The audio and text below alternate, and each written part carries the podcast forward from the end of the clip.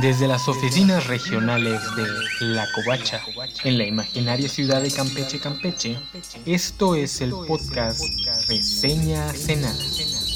Un podcast donde reseñamos cultura pop para gente que tiene mejores cosas que hacer. Con su anfitrión, César Castañón.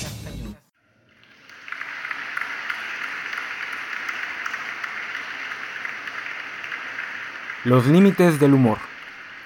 En internet rola un eslogan con respecto al humor y la comedia, con el que estoy de acuerdo, entre comillas, porque estoy de acuerdo con el trasfondo y la intención original del eslogan, pero el Internet siendo el Internet ha hecho que esa frase haya perdido dicho trasfondo y contexto y se convierta en una frase vacía en el mejor de los casos, cuando no en completamente contraproducente. El humor es burlarse de los de arriba, el humor debe usarse contra el poder, punching up, not punching down. Esa es una postura que nació mucho antes del Internet, que varios comediantes famosos han expresado en sus entrevistas, o por lo menos lo hacían cuando aún eran jóvenes y rebeldes, y que tiene su origen en esa muy occidental idea de que el humor es una herramienta poderosísima contra el autoritarismo. Y les digo, estoy de acuerdo en el sentido real y acotado de esta postura. El humor es una buena herramienta para hacer pensar a la gente, para señalar los males de la sociedad de forma que pases por encima de los sesgos, filias y fobias de la mente individual, para mostrarles cosas que de lo contrario su cultura, educación o crianza no les permitiría ver. Los monólogos sobre el racismo de gente como Chappelle o Chris Rock son excelentes para hacerle ver a la gente lo mucho que la sociedad gringa es racista, incluso si ellos mismos intentan activamente cerrar los ojos. Después de todo, existe una razón por la que los gobiernos siempre están intentando controlar el humor, y mientras más autoritarios más buscan controlarlo, por más que luego en sus discursos presuman que en sus países nadie cancela a nadie. Sin embargo, como cualquier postura ideológica que inicia como algo razonado y complejo, pero por necesidad se va transformando en frases más simples, al final del día termina como un eslogan y las complejidades y sutilezas se pierden por completo. Y hoy nos encontramos con gente que cree que literalmente el humor solo puede existir cuando está haciendo una crítica al poder o el status quo, lo cual es contraproducente porque oculta la parte negativa del humor. El humor también es una gran herramienta para reforzar las estructuras de poder y para mantener a los oprimidos oprimidos por sus propios compañeros de clase o grupo. En un mismo monólogo, un buen comediante puede abrir las puertas de las mentes de su audiencia para que vean los problemas sociales a su alrededor, pero también puede reafirmar mitos tóxicos, como por ejemplo que los hombres queremos acostarnos con toda mujer que no sea parte de nuestra familia. Y la gente que odia ver a la sociedad evolucionar más allá de lo que aprendieron en la prepa ya empezó a usar esta metida de pata para contraatacar, con el argumento, que no es incorrecto, de que el humor solo tiene la obligación de hacer reír y nada más. El humor es algo más complejo de lo que muchos pensamos. En serio, vayan a buscar todos los acercamientos científicos y filosóficos hacia el humor para que vean lo inmensamente complejo que es entenderlo, y ya ni hablemos de delimitarlo o clasificarlo. Junto al amor, el humor es una de las cosas humanas que menos entendemos, pero que como todos podemos experimentar sin mucho esfuerzo, incluso menos que el amor, tendemos a olvidar lo complejo que es. Pero para efectos prácticos, retomemos la frase anterior. El humor es solo eso, hacer reír y ya. El humor en sí mismo no tiene ideología. Una de las cosas que la sociedad occidental ha pervertido es esta idea de que ciertas ideologías carecen de humor, lo cual es falso. No hay ideología que no tenga su propio humor. Tal vez la forma en la que lo practican, vista desde otras ideologías, haga que parezca que no es humor. Como por ejemplo, culturas que no están acostumbradas a gesticular mucho nos van a parecer a nosotros carentes de humor solo porque no se ríen dando manotazos y gritando a pulmón abierto. Pero eso no quiere decir que no tengan humor, lo tienen y lo usan igual que nosotros. Y asimismo, todas las culturas, no importa qué tan libres se pretendan, le ponen límites al humor. Cuando alguien les quiera dar cátedra de que el humor no tiene límites, invítenlo a que en la siguiente reunión familiar acuda a decir chistes subidos de tono o, a burlarse de la abuelita o a usar las cenizas del ser querido como prop para un chiste. O que entre a la misa y suba a leer la Biblia y en vez de leer un pasaje de esta se aviente un chiste sobre curas pederastas. El humor tiene límites porque el humor antes que nada es una actividad mayoritariamente social. Muchas sociedades de hecho tienen el estigma en contra de humorizarse a sí mismo. El clásico es raro porque se ríe solo. Entonces, como actividad social, siempre va a tener un límite natural, no incomodes al público al que le estás hablando. Y aquí los invito a pensar, ¿cuántos comediantes edgy en verdad están intentando incomodar a su público? A la gente que tienen justo enfrente, en vez de intentar incomodar a un nebuloso y abstracto otro, haciendo sentir a los que tienen enfrente como los mega rebeldes solo porque no se ofenden con sus chistes. ¿Cuántos comediantes edgy en verdad están conscientes de que sus chistes van a ofender al público al punto de que incluso se pueden parar a cachetearlos? ¿Cuántos comediantes edgy van por la vida pensando que nadie nunca se debe de ofender en su público? De hecho, el gran argumento en contra del punching up que usa la gente que quiere defender el humor problemático, la frase de que el humor solo tiene como función hacer reír, también sirve para demostrar el punto opuesto. Si la gente no se ríe, el humor ha encontrado su límite. El problema es que la gente tampoco entiende que el humor es algo cultural. La cultura desde niños nos dice que es gracioso y que no.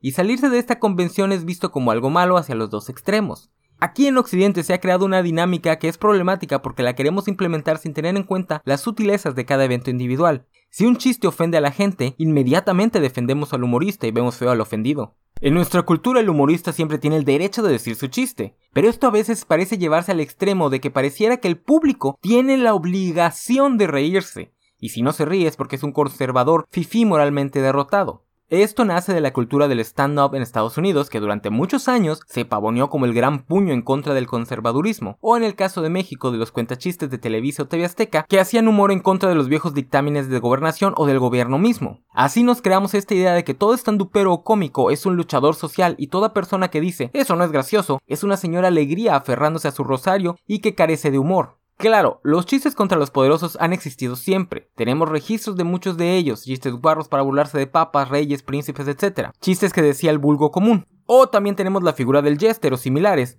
alguien cuya función era justamente burlarse de la nobleza. Pero la idea de que el humor es una herramienta que nos puede llevar a tumbar hegemonías es muy moderna y muy americana. Olvidamos que la figura del jester trabajaba para el rey, era parte fundamental del status quo, no un rebelde que buscaba subvertirlo. Lo peor de esta actitud en estos nuevos años 20 es que se tiende a defender de inmediato cosas que se alejan mucho de ser cómicos arriesgando el cuello en un bar de Nueva York. Se defienden estanduperos millonarios que desde niños han vivido en el privilegio, que luego dicen cosas como que 30 mil pesos al mes es un salario frugal en un país donde 10 mil pesos ya te convierten en clase media acomodada. O se defienden productos de consumo prefabricados por megacorporaciones y creemos estar defendiendo al underdog de la malvada sociedad conservadora. Literalmente nos tiramos a servir como escudo para las empresas transnacionales y sus agentes de las críticas que la sociedad les puede y les debe hacer. Porque aún tenemos la idea de que si dejamos que alguien critique a un cómico, esto nos llevará a censurar por completo no solo a ese cómico, sino a todo acto humorístico que se le parezca. A pesar de que esto ni siquiera era verdad en los 90 cuando muchos de nosotros lo aprendimos. Para ese entonces las empresas ya habían visto que esta dinámica social existía y ya la usaban en su beneficio, llegando hacia esa parte de nuestro cerebro que constantemente busca pertenecer a una tribu, para obligarnos a identificarnos como consumidores y así defender sus productos de las críticas, haciéndoles el trabajo sus divisiones de relaciones públicas. Y así que ahí nos ven, defendiendo el humor transfóbico de Dave Chappelle o el humor homófobo o hableísta de Chris Rock de sus críticos, a pesar de que son dos de los cómicos más exitosos de su generación, aunque tengan años sin entregar un producto de calidad. De hecho, eso es lo peor de todo, que gente como Chappelle ya sabe que no tiene que hacer mucho esfuerzo, solo debe hacer chistes que van a ofender a un espectro del público que otro espectro del público odia y así la gente lo encumbrará como un gran comediante y lo defenderán y le darán otro especial de Netflix para que ahí nos cuente cómo ha sufrido mucho por haber sido cancelado. Primero que nada, tenemos que entender que los únicos con verdadero poder para censurar son los gobiernos y las transnacionales, cuando hablamos en términos de la sociedad en general y las instituciones y empresas cuando hablamos de contextos más pequeños. Ya saben, la gente que en verdad tiene poder sobre nosotros y cuyas decisiones tienen un impacto directo, no la difusa idea de la masa o la turba iracunda, quienes lo único que podemos hacer es quejarnos, si acaso marchar y soñar con el paraíso de poder hacer boicots que de verdad impacten económicamente a empresas y gobiernos y así obligarlos a tomar las decisiones que queremos que tomen. No, la imagen que están conjurando en su mente ahora mismo sobre grupos de gente con pancartas gritando frente a la casa de alguien o al carro de alguien es un pseudomito. Ha existido, sí, pero solo cuando la más media lo respalda. Esa más media que nos ha creado el miedo a este tipo de turbas, a pesar de que el verdadero poder siempre lo han tenido ellos. Si esta clase de turbas iracundas fueran reales, gente como Felipe Calderón no podría salir a comer en público. Y no, por desgracia para todos, él puede salir muy tranquilo, sin que alguien le escupa la cara porque en este mundo no hay justicia. Ninguno de nosotros tenemos el poder de hacer que Netflix deje de contratar a Chappelle, por mucho que lo queramos. A lo más que podemos aspirar es a dejar de consumir sus especiales en cantidades suficientes para que Netflix ya no lo vea como un negocio. Pero hey, ¿qué diferencia hay entre eso y simplemente dejar de verlo porque ya nos aburren sus chistes? Como les digo, a veces pareciera que no se lucha por la libertad de expresión, sino por obligar a la gente a ser un público cautivo de dichas expresiones. Pero les recuerdo que se supone que así debería funcionar el capitalismo. Los ciudadanos de a pie tenemos el poder de decidir qué consumimos y qué no ¿verdad? Hace muchos años se rolaba un pequeño cómic llamado Los Límites del Humor, de donde tomé el título para este episodio del podcast. La intención del cómic era hablar de cómo el humor es subjetivo, y es difícil establecer en dónde ponemos los límites, que el cómic no hace un llamado a ponerlos, solo a señalar que es difícil establecerlos, especialmente cuando hablamos del humor a través del tiempo. Un cómic muy interesante que te hacía pensar no solo en el tema que proponía, sino en cómo lo proponía, lo que para mí es la mejor forma de ser inteligente, hacer que la persona incluso cuestione lo que le estás diciendo. Sin embargo, la magia del internet hizo lo propio y lo convirtió en un estandarte para la gente que le gusta de defender cómicos millonarios que se burlan de grupos marginados al grito de ¡Libertad!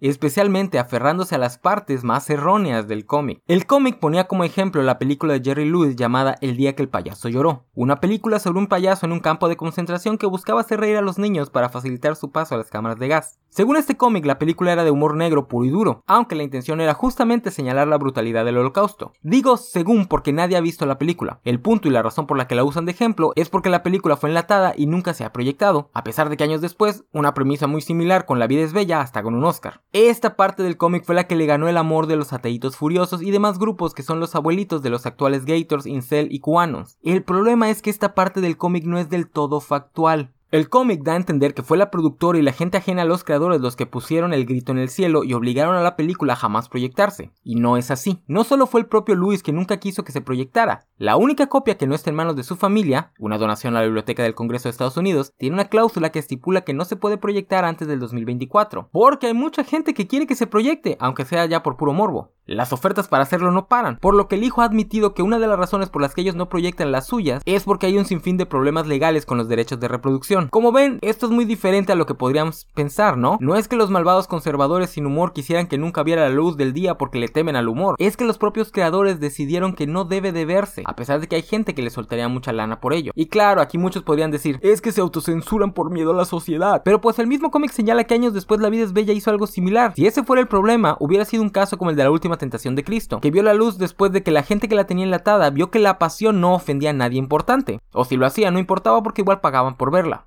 El cómic realmente está lleno de datos erróneos o expresados de formas que dan a entender algo diferente a la realidad. El segundo ejemplo que usan, una tira cómica que aparecía en la revista Hustler, de nombre Chester de Molester, donde los gags eran todos sobre acoso sexual, pederastia o violación, y que fue usado como prueba de un juicio contra el autor, quien fue acusado por su propia hija de haberla violado. El cómic literalmente dice que la acusación era falsa y el autor salió libre, lo cual no es cierto. Nunca se pudo probar la acusación, pero tampoco se limpió el nombre del autor. Lo que ocurrió es que en una apelación a la sentencia del juicio original, donde se le condenó culpable, pero el juez decidió no darle la pena máxima por este tipo de crimen, la defensa logró invocar la enmienda que le impide al gobierno atacar la libre expresión, esto es, usar el producto artístico u de opinión para ejercer una condena argumentando que el juez al haber permitido el uso de los cartones de la revista Hustler como pruebas dentro del juicio, rompió esta garantía, por lo cual se logró anular el juicio y la sentencia. Pero la posibilidad de que se volviera a juzgar siempre estuvo ahí, simplemente la fiscalía decidió no hacerlo, o eso fue lo que dijeron de forma oficial, eh, alegando que no querían hacer volver pasar a la hija y posible víctima por el mismo proceso.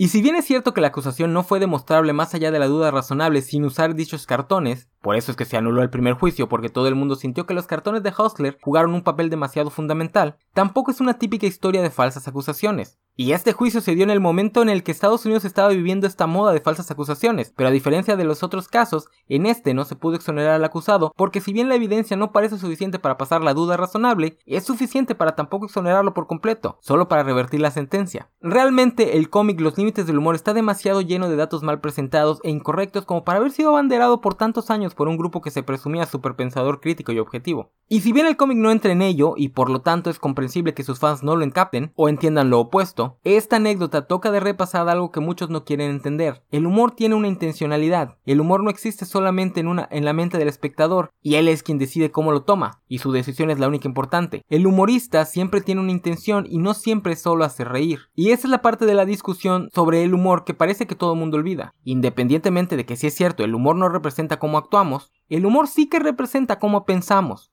El humor es una ventana a nuestra psique, por eso es que lo consideramos una gran herramienta para llevar ideas a personas que de otra forma no la van a contemplar, porque el humor sirve para pasar las barreras, pero eso funciona en las dos direcciones. El humor también sirve para demostrar que carecemos de empatía, que hay temas de los que no les damos importancia o que somos unos sujetes. Eso es lo que se oculta cuando criticamos al humor con eso de que, que no da risa o no debería dar risa. Puede ser cierto, algo no debería darnos risa porque como sociedad buscamos mejorar, y mejorar implica que habrá cosas que nos deben dejar de parecer graciosas porque hemos de desarrollado un nivel de empatía que nos permite pensar inmediatamente en el dolor ajeno antes de lo cómico de la situación. Donald Glover en su único stand-up famoso tiene un chiste que me encanta en el que habla de los niños y cómo son horribles. En esta parte del monólogo dice una frase que me fascina. Los niños son seres humanos que aún no han aprendido a actuar como personas, o algo así. El punto es señalar que los niños son inocentes en todo el sentido de la palabra. No hacen las cosas con malicia, pero tampoco han aprendido a entender que hay cosas que pueden dejar heridas físicas y emocionales de por vida. Aprender esto es lo que nos hace madurar. Entonces Entonces sí, de niños el humor de gente golpeándose la cabeza nos parecerá lo más gracioso del mundo porque no somos adultos pensando en todos los peligros que esta acción conlleva, más si pensamos que nuestro pequeño humano que aún no ha desarrollado habilidades de autopreservación vaya a imitarlos. Así que sí, el humor no tiene que golpear hacia arriba, el humor no tiene que hacer nada, el humor es algo que es, pero nosotros deberíamos intentar ser mejores. ¿Esto nos va a costar dejar de reírnos de algunas cosas? Pues sí, pero vamos a empezar a reírnos de otras, así es como funciona. Además, el humor como el terror tiene fecha de caducidad. No se supone que te sigas riendo de la misma forma con los mismos chistes de los que te reías hace 30 años. Se supone que ver 30 años después a Austin Powers te debe generar en algún nivel la reacción de Wow, no puedo creer que la primera vez que vi esto me wishé de la risa, independientemente de si la película te sigue gustando o no. Y si ahora ya no te parece gracioso, no es que sea algo malo, no es que te hayas convertido en un aburrido sin humor, es simplemente que has aprendido cosas y ahora entiendes el mundo de una forma más compleja que hace años, o deberías. Yo esperaría que hoy ninguno de ustedes se riera de un chiste bully contra una niña o niño gordo, porque ya saben el enorme dolor a largo plazo que algo así le puede causar a un ser humano. Y sin embargo, cuando estábamos en la primaria, bien que nos reíamos de eso, ¿verdad? Porque como dice Donald Glover, los niños son gente horrible. El humor no es bueno ni malo, el humor puede ser un stand-up que revele la misoginia o la homofobia latente de una sociedad, que nos haga pensar en todo lo que hacemos mal. Pero el humor también es el bully del salón burlándose de la niña o niño con sobrepeso, ayudándolos a encaminarse a una vida de baja autoestima. No es que no dé risa, ya no nos da risa a nosotros, o no debería, pero sí da risa. Le da risa a todo su grupo social, sean sus compañeros de clase o los niños con los que se juntan las tardes. Ese es el problema, que el bully sabe que estos chistes harán reír a sus compañeros cimentando su postura dentro del grupo social. Nada de esto es intencional, ni siquiera tiene que ser la crueldad la intención. El bully puede hacer estos chistes porque está famélico de amor y encuentra en hacer reír a sus compañeros la única forma de sentirse parte de un grupo. Todos los que nunca fuimos alfa dog de nuestros respectivos grupos conocemos bien esta dinámica. Siempre era necesario establecer que no éramos el otro extremo de la cadena, siendo parte del buleo a otra persona. Por eso, como sociedad, debemos de ser muy cuidadosos en qué defendemos y qué no. Dejemos de temer que la censura nos llevará a una sociedad sin humor, porque eso es mentira, todas las sociedades tienen humor. Todas lo usan para reforzar su status quo. Y si creemos que el humor puede ser una herramienta en contra de esto, de la misma forma que las pistolas las puede usar tanto el soldado como el revolucionario, entonces debemos de cuidar qué clase de humor es el que abanderamos. Porque no hay nada peor que encumbrar a alguien como Louis C.K., Jon Stewart o John Oliver como grandes comediantes que se atreven a decir lo que otros no, y son intelectuales muy inteligentes, cuando no están más que repitiendo lo que el status quo ya acepta, para hacer sentir a los conformistas dentro de su público como grandes rebeldes sin que tengan que hacer el más mínimo esfuerzo. Porque hay quien dirá que a veces no lo vale, que a veces el humor es solo bobo y ya. Y es verdad. Por eso nadie le echa pleito a Seth MacFarlane, quien es igual de problemático que cualquier estando pero o que South Park. Pero McFarlane y sus productos nunca han pretendido ser powerhouses intelectuales, y nadie cita sus chistes como si fueran argumentos. Nadie toma sus gags como posturas ideológicas, como si ocurre con el stand-up y South Park. Escribo esto a la par que en Facebook acaba de llegar la noticia de que un atleta trans ganó una competencia de natación. Y adivinen de qué serie sale la mayoría de los memes para burlarse de las mujeres trans en los deportes una pista tiene lugar en Colorado. Por poner un ejemplo, yo acabo de usar el stand-up de Glover porque una de sus frases me es útil. Entonces también tengo que señalar que sus chistes sobre violación, que aunque intenta demostrarle a su público que son un problema real que ocurría en Los Ángeles, o que ocurre en Los Ángeles, también hace un comentario muy idiota sobre que el violador tendría que ser muy inteligente para violarlo a él, un hombre heterosexual, lo que se puede interpretar como que las mujeres no son tan inteligentes y que además minimiza la existencia de víctimas masculinas de violación. Tengo que de mínimo señalar esto, porque no es correcto cherripiquear las cosas buenas encumbrando al cómico como una gran voz dentro de la sociedad, mientras inmediatamente después dice pendejadas de este nivel. O peor, Caer en esa tan común postura de usar argumentos sacados de la comedia, sea stand-up, animación o series, para defender nuestras posturas, pero cuando se nos señala ese mismo humor como algo problemático, sacar la carta de ¡Ay, solo es entretenimiento, no te lo tomes tan en serio! Postura que es intelectualmente hipócrita. No podemos pavonear el humor cuando los argumentos nos convienen y luego pretender que no los tomamos como cosas intelectuales cuando nos incomodan. Hay que aceptar que el humor no es algo bueno per se, o neutro. El humor puede hacer daño, y lo hace, diariamente. Por eso traigo a colación el bullying. El bullying es el humor en su forma más básica en la escala social, y el mejor ejemplo de cómo es usado para reforzar jerarquías de poder. El humor son chistes inteligentes que nos hacen pensar, pero también son chistes tontos que lastiman a la gente, y todo lo que existe entre esos dos extremos. Y repito, el humor es una puerta abierta hacia nuestra psique, por eso nos da tanto miedo que se le critique, porque de todos los objetos de consumo cultural, el humor es el que al criticarlo, sí se está criticando de forma más directa a su consumidor. Este fue un podcast realizado para La Covacha, una página dedicada sobre analizar cómics, juegos, libros y cultura pop en general. Pueden encontrar la página en lacovacha.mx. También pueden encontrarnos en Facebook, Twitter, Instagram, Twitch, YouTube y TikTok como La Covacha. A mí pueden encontrarme como arroba opiniones enanas, tanto en Twitter como en Instagram, o en las cuentas covachas de Facebook y TikTok, donde a veces me aparezco para hacer enojar visitas lesbianas.